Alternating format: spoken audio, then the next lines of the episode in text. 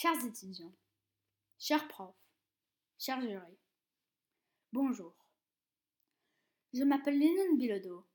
Je suis dans la classe CM2B et aujourd'hui, je parle des groupes de neurones qui se communiquent avec des signaux électriques et chimiques qui sont produits dans un organe dans le cerveau qui s'appelle hippocampe.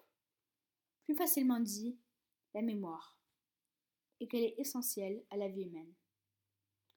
Pensez, si on n'avait pas de mémoire, on ne serait pas capable de se défendre, ou même savoir ce qui est dangereux et ce qui n'est pas. Imaginez un petit garçon qui vit dans une forêt avec énormément d'ours et qui n'a pas de mémoire et se fait attaquer par un ours. Si il a la chance de survivre le prochain jour, il ne saura pas qu'un ours est dangereux. Alors, il se fera attaquer chaque par un ours s'il en voit un. Mais s'il avait la mémoire, il saurait comment se défendre, ou même savoir qu'un ours est dangereux. Est-ce que vous savez aussi, si on n'aurait pas de mémoire, ou au moins les hormones pour la mémoire, les femmes n'accoucheront plus?